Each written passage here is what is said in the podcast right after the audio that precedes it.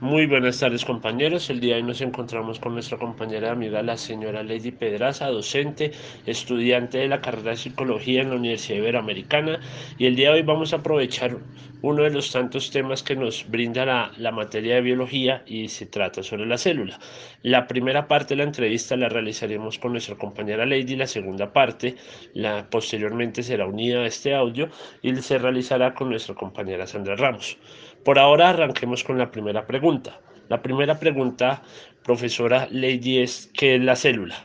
Bueno, buenas tardes. Eh, bueno, la célula es la unidad fundamental de todo ser vivo, por ello depende de su número, de su número podemos encontrar dos tipos de organismos. El primer organismo que podemos encontrar son los unicelulares. Están formados por una sola célula, donde esta célula realiza todas sus funciones vitales. Pueden ser procariotas o eucariotas. Un ejemplo de este tipo de organismos son las bacterias, las algas, los protozoos y muchas algas eucariotas.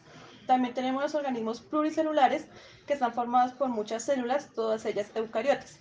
Por ejemplo, eh, los animales, eh, la especie humana, las plantas, los hongos y muchas algas eucariotas.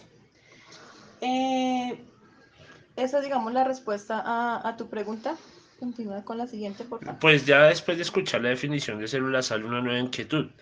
¿Cuál es la función de la célula? Bueno, la función de la célula, eh, digamos en, en, el aspecto de, de, los eucariotas, cumple cuatro funciones muy importantes que son la de relación, nutrición, eh, reproducción y respiración. Tú nos hablas de, de, clases de células. ¿Qué otras clases de células hay? ¿Cuáles son las clases de células que existen? Bueno, existen dos tipos de células, son las procariotas, que no contienen un núcleo definido y que protegen el material eh, genético el cual se encuentra en el citoplasma.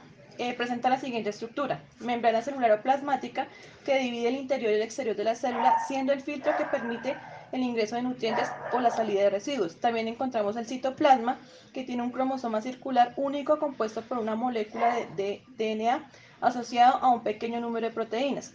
Encontramos también la pared celular, que es una fibra resistente y rígida que le da forma definida a la célula.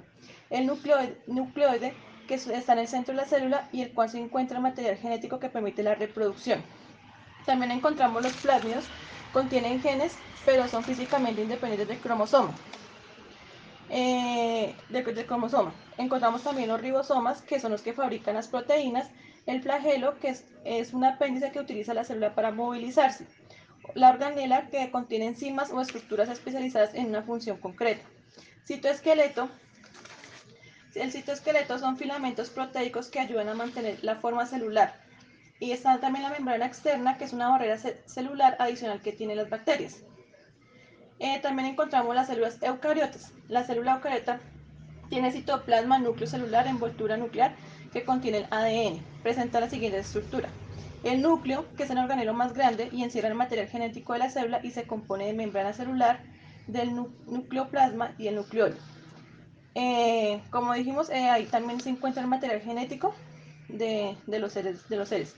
También encontramos los ribosomas, que realizan la síntesis de las proteínas, el retículo endoplasmático, el rugoso, que realiza la síntesis de todas las proteínas, además de otras funciones, algunas transportan mensajes a otras células, otras se convierten en proteínas de transporte de la membrana en bombas o otras son enzimas.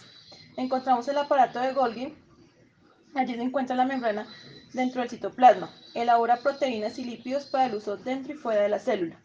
Está el retículo endoplasmático liso, que contiene enzimas que catalizan reacciones de los lípidos, también funciona como un reservorio de iones.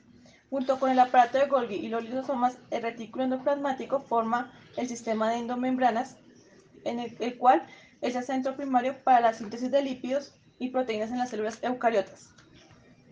También está otro, otro organelo que se llama peroxisomas, que son los centros de las reacciones de oxidación que eliminan electrones de átomos y moléculas. También encontramos los lisosomas, que son los encargados del procesamiento de desechos sólidos y almacenaje de materiales reciclados en la célula. Los materiales se transportan de dos formas al lisosoma, por medio de fagocitosis y la autofagia. También encontramos la vacuola, que son centros de almacenamiento. Estas varían de tamaño y función. También encontramos las mitocondrias, que producen la energía necesaria para fabricar organelas y hacer otro tipo de trabajos. Pues es mucha la información que nos queda. Próximamente aprovecharemos otro, otro espacio de estos para resolver un poco más a fondo este tema y, resolver nuevas inquietudes. Muchas gracias compañera, espero que haya quedado claro el tema y cualquier inquietud, con gusto estaremos atentos a, resolverla. Hasta luego compañera, muchas gracias. Eh, muchísimas gracias por, por, la entrevista y como tú dices, eh, seguimos con, con la profesora. Muchas gracias y hasta luego. Ejemplificar el funcionamiento que tienen las células nerviosas para entender los procesos de comunicación entre ellas de forma precisa, de modo que se reconozca el impacto que tiene en el desarrollo de las funciones biológicas. Y para ello haré unas preguntas a la estudiante Sandra Ramos. ¿Qué tipos de células nerviosas existen? La primera es las neuronas, que son las encargadas de transmitir y recibir señales y esta función la realizan por medio de las dendritas. Y la segunda son las células de la glía. Este tipo de células tienen como misión proteger y alimentar a las neuronas. ¿Cuál es la importancia de las células nerviosas? La principal funcionalidad de las neuronas es entonces la comunicación celular, siendo las encargadas de la transmisión de impulsos hacia las otras células la estructura de las células nerviosas? Encontramos la monopolar, que son neuronas que poseen una sola prolongación de doble sentido que sale del soma y que actúa a la vez como dendrita y como axón. Esto es común en las células eh, o neuronas sensoriales. También encontramos la bipolar, que son dos prolongaciones, una actúa como entrada y otra actúa como salida. Se pueden encontrar en la retina, en el sistema vesticular y la mucosa olfatoria. Y por último encontramos la multipolar, que son más abundantes en nuestro sistema nervioso. Poseen un gran número de prolongaciones de entrada y una sola de salida. Se encuentran en el cerebro o la médula espinal. de las células nerviosas?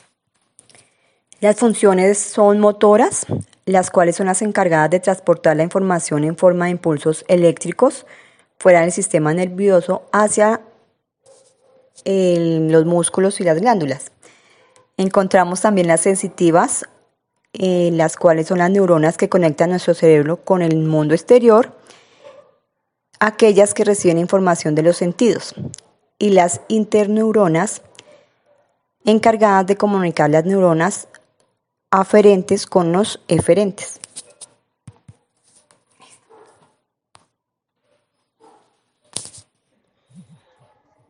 Radio Escuchas, buenas tardes. Con la intervención de nuestra compañera Sandra Ramos, damos por terminada la entrevista a las dos profesoras. Esperamos que próximamente se vuelva a repetir este evento y que haya sido de su total agrado, que haya cubierto la mayor cantidad de inquietudes y nos veremos en una próxima oportunidad. Muchas gracias.